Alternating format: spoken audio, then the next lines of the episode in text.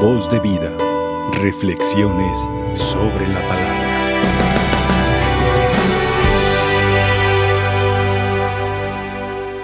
En este miércoles 19 de enero, la iglesia nos propone revisar nuestra vida, iluminar nuestra vida con esta palabra, que es una luz para nuestros pasos, una luz en nuestro caminar. La palabra de Dios, que es Dios mismo, que se hace palabra para entrar por nuestro oído y poner su morada en nuestro corazón, siempre es una palabra que penetra y que nos ayuda, es un referente en cualquier situación por la que nosotros estemos pasando. Esta primera lectura que hemos escuchado, donde el personaje principal es Dios, que a través de un joven de David, que ha sido elegido ya como rey, va a realizar obras extraordinarias en favor de un pueblo. Ayer escuchábamos cómo eh, eh, Samuel va a la casa de este joven y hace un sacrificio, invita a esta familia a que se purifiquen y van pasando cada uno de los hermanos de David y él piensa que aquel primero que es presentado, el más grande, el más fuerte, el que tiene una apariencia agradable, va a ser elegido. Y van pasando los siete hermanos hasta que al final el que se elige es aquel jovencito, el más pequeño, que está trabajando, que ni siquiera está presente ahí, está cuidando las ovejas no vamos a continuar hasta que venga Él. Y hasta que llega David, Dios le indica, este es. Y entonces es ungido y aquel joven queda lleno del Espíritu Santo. Lo escuchábamos ayer. Y ahora estamos escuchando cómo el rey Saúl está pasando una dificultad. Van a destruir a su pueblo. El ejército de los filisteos es mucho más fuerte, más poderoso, y el rey Saúl tiene miedo. Y es así como Dios toca el corazón de David y lo anima para que vaya y en nombre de Dios defienda a este pueblo. Yo me quiero fijar en algo, en dos, signos que me parecen muy importantes en esta palabra que iluminan o pueden iluminar cualquier situación por la que estemos pasando en este momento. El pueblo estaba preocupado, el rey Saúl estaba preocupado porque su pueblo podía ser destruido. David un jovencito que ha experimentado en otras ocasiones la protección de Dios, está confiado. Él cuidando a sus ovejas, experimentó sin duda en muchas ocasiones cómo animales fieros, animales peligrosos, llegaban para devorar a, a esas ovejas y él vio cómo Dios lo protegió en esos momentos. Lo libró del oso, lo libró del león y de cuántos animales más lo libró. Y él tiene en su mente clara esa idea, que Dios ha sido su protector, que Dios lo ha ayudado en otras situaciones, que Dios lo ha protegido en otras situaciones. Y eso es lo que le da la seguridad en este momento. Si Dios me protegió allá de animales fieros, animales peligrosos, Dios me puede proteger también ahora.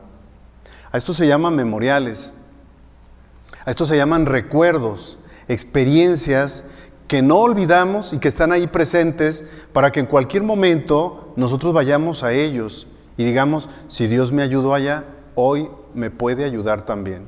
¿Cuántas veces Dios ha sido providente con nosotros? ¿Cuántos días te has alimentado? ¿En cuántas ocasiones has visto cómo Dios libera a alguien cercano a ti? ¿De cuántas situaciones complicadas el Señor te ha librado? De enfermedades, de situaciones peligrosas, de accidentes. ¿Cuántas veces Dios te ha llevado por otro camino para que no llegues ahí, a donde está una situación de peligro para ti? Pero si nosotros no tenemos en nuestra mente todas esas experiencias que desde que éramos niños hemos vivido, donde Dios se ha manifestado, donde Dios ha estado cercano a nosotros, Basta solamente con la vida. ¿Cuántas personas han perdido la vida? Y tú y yo estamos aquí. ¿Eso sería suficiente para que nosotros tuviéramos un memorial grande, agradecidos con el Señor que todavía nos ha conservado la vida hasta el día de hoy? ¿Cuántas situaciones hemos librado? pues David sabía que si Dios lo había librado en otras ocasiones, hoy también lo podía librar. Y aun cuando aquel hombre, aquel gigante, Goliat, le quiso inyectar miedo, él se mantuvo firme y dijo, yo te voy a vencer porque vengo respaldado por mi Dios, por mi Dios que es fuerte, por mi Dios que me ha librado en otras ocasiones. Y ni siquiera necesitó tener pericia para la guerra, ni siquiera necesitó una arma poderosa. Con lo que él utilizaba todos los días, con eso venció aquel gigante.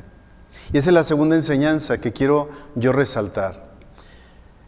Este jovencito David, solamente con una piedra, traía cinco piedras en su morral, pero solo con una venció aquel gigante. Con lo que él traía, venció al gigante. Con lo que él tenía, venció al gigante. Muchas veces nosotros nos paralizamos, muchas veces nosotros dejamos de hacer cosas porque esperamos tener más. Ya que tenga dinero, entonces voy a practicar la caridad. ¿Por qué cuando tengas dinero? Ahorita tienes tiempo, ahorita tienes vida. Con eso practica la caridad. Con tu tiempo, visita a un enfermo, dale una palabra de aliento. Lo que tú tienes es suficiente para practicar la caridad es que ya que me jubile, entonces sí voy a hacer un apostolado. ¿Y quién te asegura si vas a tener vida? Si te vas a jubilar o no te vas a jubilar. ¿O cómo vas a estar cuando te jubiles? Hoy puedes hacerlo, hazlo. ¿Para qué esperas hasta ese momento? Lo que tienes hoy es suficiente para que tú puedas realizar la tarea que Dios te inspira en tu interior. Yo descubro estas dos enseñanzas importantes que pueden ayudarnos en este día. Primero, Vayamos a nuestras experiencias, a nuestros recuerdos, a nuestros memoriales. La Eucaristía es un memorial. No solamente es un recuerdo de lo que Jesús realizó por nosotros en la cruz, sino que se actualizan esas gracias que Jesús nos alcanzó en su muerte y resurrección y se hacen presentes en la Eucaristía. Así también nosotros traigamos esos recuerdos y actualicemos esa confianza en nuestro Dios. Y segundo, con lo que nosotros tenemos, como el samaritano que nomás traía aceite y vino y desgarró su vestidura y con esas tres cosas limpió a aquel hombre que estaba lastimado en el camino, ese buen samaritano que es Jesús mismo, que viene y a través de los sacramentos nos limpia, nos acompaña con los sacramentos, a través del vino, de la Eucaristía, a través del aceite, de los sacramentos, a través de la gracia que se nos regala en los sacramentos y sobre todo en la confesión, con eso nos limpió. Así también nosotros con lo que tengamos hoy.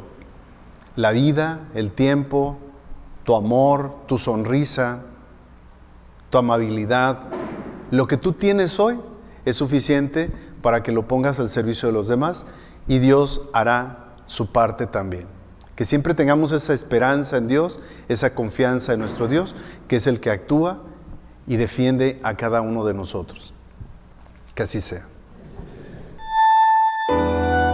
Voz de vida. Reflexiones sobre la palabra.